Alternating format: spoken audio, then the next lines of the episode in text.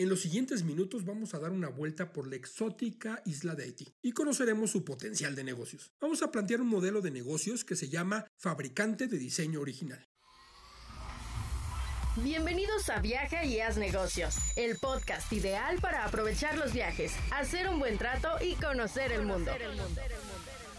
Las oportunidades no aparecen de la nada, hay que salir a buscarlas. Esto es Viaja y Haz Negocios con Enrique Senil.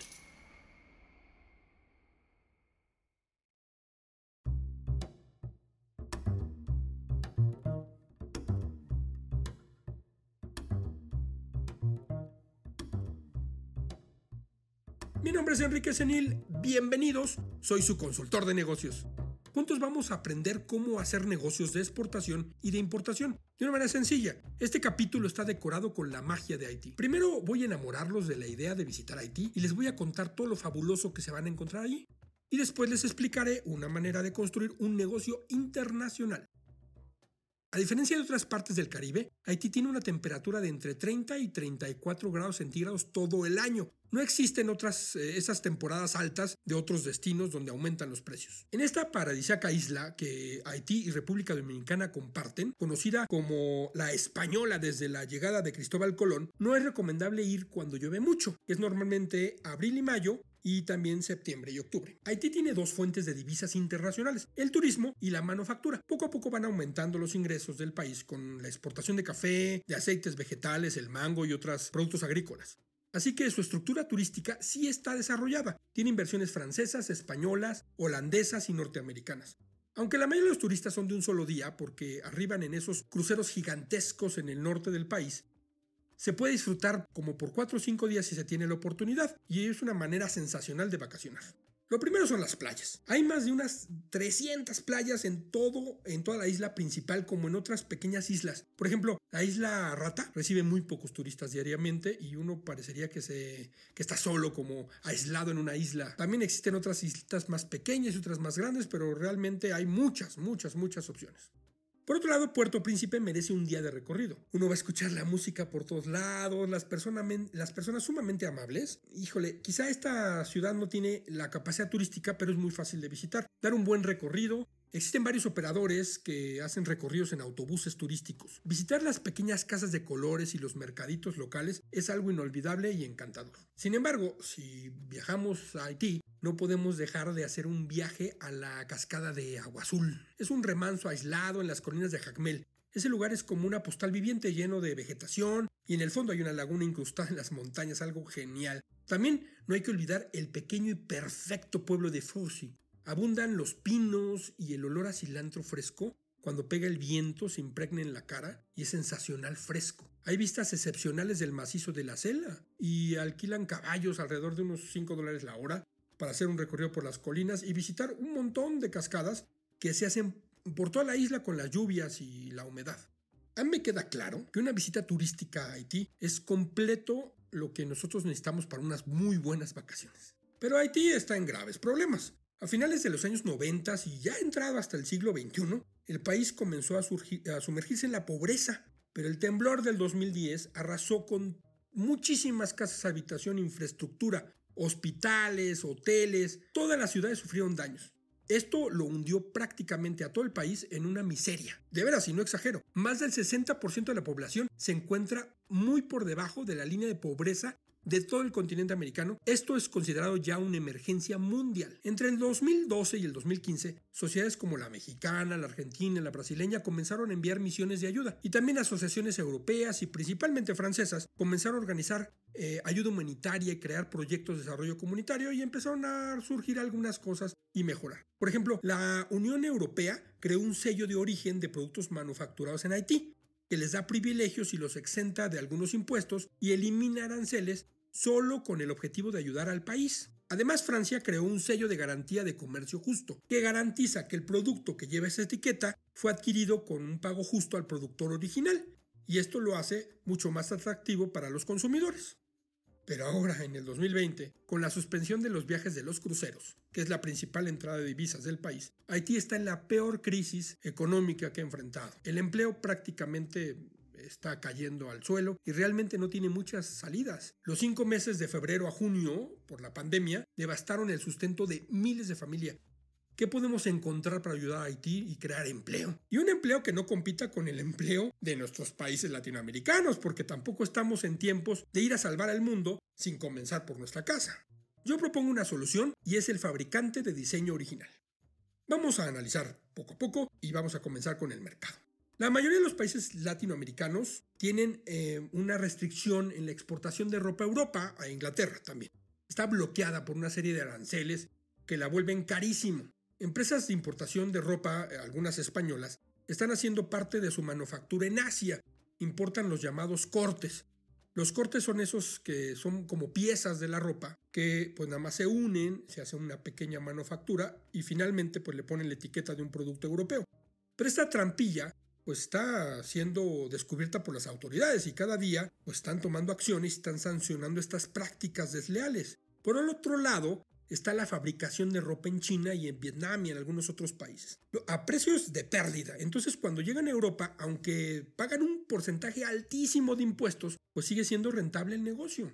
Pero ¿qué tal si una empresa tenedora de un diseño original, un diseño latinoamericano, que le es incosteable tratar de venderle en Europa, hace un proceso de licenciamiento y fabrique ese producto en Haití?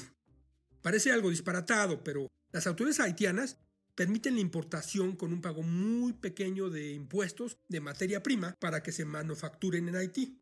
Además, por otro lado, existen muchas fábricas de ropa de excelente calidad ahí en la isla, con costureras que ganan a destajo y que muchas de ellas cortan y cosen en viejas máquinas, pero usan una hacen una calidad excepcional, ¿eh? con gran conciencia de la buena hechura. Bueno, de esta manera, los diseños y productos que no había forma alguna de venderlos desde nuestros países latinoamericanos a Europa, pues ya llevan esta etiqueta haitiana y entonces pues también realizamos ese proceso de certificación llevarían también el sello de comercio justo. Se preguntarán, ¿y cuánto me cuesta? ¿Será rentable o de plano este cuate del podcast viaja y hace negocios se volvió loco? Bueno, he estado toda la semana haciendo cálculos y mandando algunos correos electrónicos para poderme explicar correctamente. Voy a plantear este modelo de negocios y usé para este ejercicio que hice de buscar cotizaciones un producto específico. Escogí una sudadera que lleva un bordado de 60 centímetros por 60 centímetros de varios colores y en la espalda. Y también lleva una combinación de colores en las mangas y el cuerpo de la prenda. Entonces las mangas y el cuerpo de la prenda son de, un, de colores diferentes, de, de tela, de varias tallas y además atrás lleva un bordado. Lo primero que hice fue buscar un proveedor chino, le pedí que me hiciera una cotización, busqué un proveedor español, le pedí que me hiciera una cotización, hablé con un proveedor haitiano, recibí esa cotización y estuve buscando algunos otros países eh, latinoamericanos que me hicieran esa cotización. Busqué en Perú y en México. Vamos a querer, por este ejercicio, que no vamos a gastar en, en el aparador en Francia, ¿no? Vamos a vender este producto en Francia, esta sudadera. Y vamos a tratar de ganar el 30% en todo el negocio. Entonces, en resumen, fabricar en China recibir en América Latina y de ahí exportar a Francia, cada una con todo impuestos y transportación tendríamos que vender esta prenda en 102 dólares. ¿Sí? Fabricar en China, eh, recibir en América Latina y entregar en Europa 102 dólares. Ok, este mismo producto fabricado en China pero eh, entregado directamente a Francia, la tendríamos que vender en 54 dólares. Fabricar en Barcelona y ponerlo a la venta en Francia, podríamos ponerlo en 51 dólares. Pero ahora, fabricar en Haití y volar la mercancía directamente a París, aprovechando todo esto que les platiqué, el comercio justo, el 0% de aranceles y la etiqueta de origen haitiano, podemos ponerle un, un anaquel en París en 28 dólares. Entonces, de 102 dólares a 28 dólares. Entonces, en este ejemplo, podemos apoyar a Haití con dos cosas.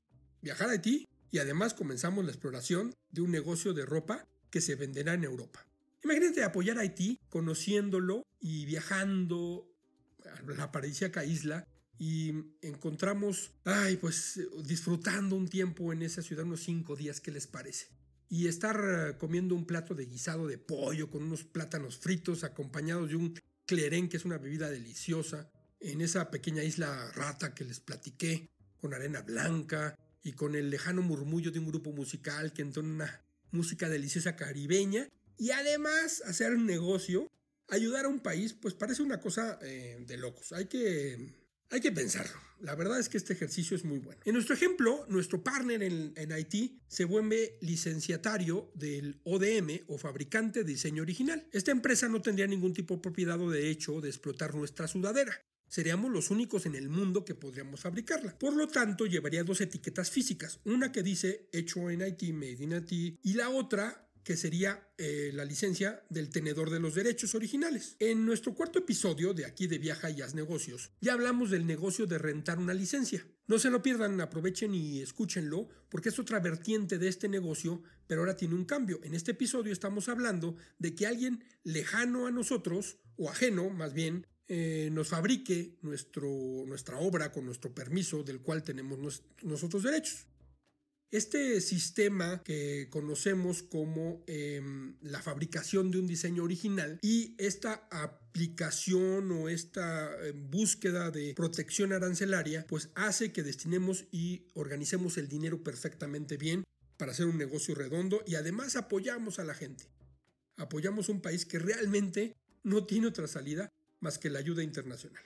Muchas gracias por escucharnos y sobre todo por llegar al final de este episodio. Les invito a compartir este capítulo en sus redes sociales y a suscribirse en esta plataforma. Si lo escuchan a través de iTunes, no olvide de calificarnos con 5 estrellas. Esto nos apoya a la difusión de estas aventuras. Usted puede hacer su propio podcast. Monos Creativos es una plataforma de producción de contenido. Puede contactarlos al correo electrónico podcast@monoscreativos.mx. Agradezco la producción de este podcast a nuestra voz oficial Carla Ledesma, la realización de Luis Contreras y a la producción de Amílcar Salazar Méndez. Mi nombre es Enrique Senil, encuéntrame así en las redes sociales, recibo con mucho gusto todos los comentarios y sugerencias, no se olvide visitar mi sitio web enriquesenil.mx. Hasta el próximo destino.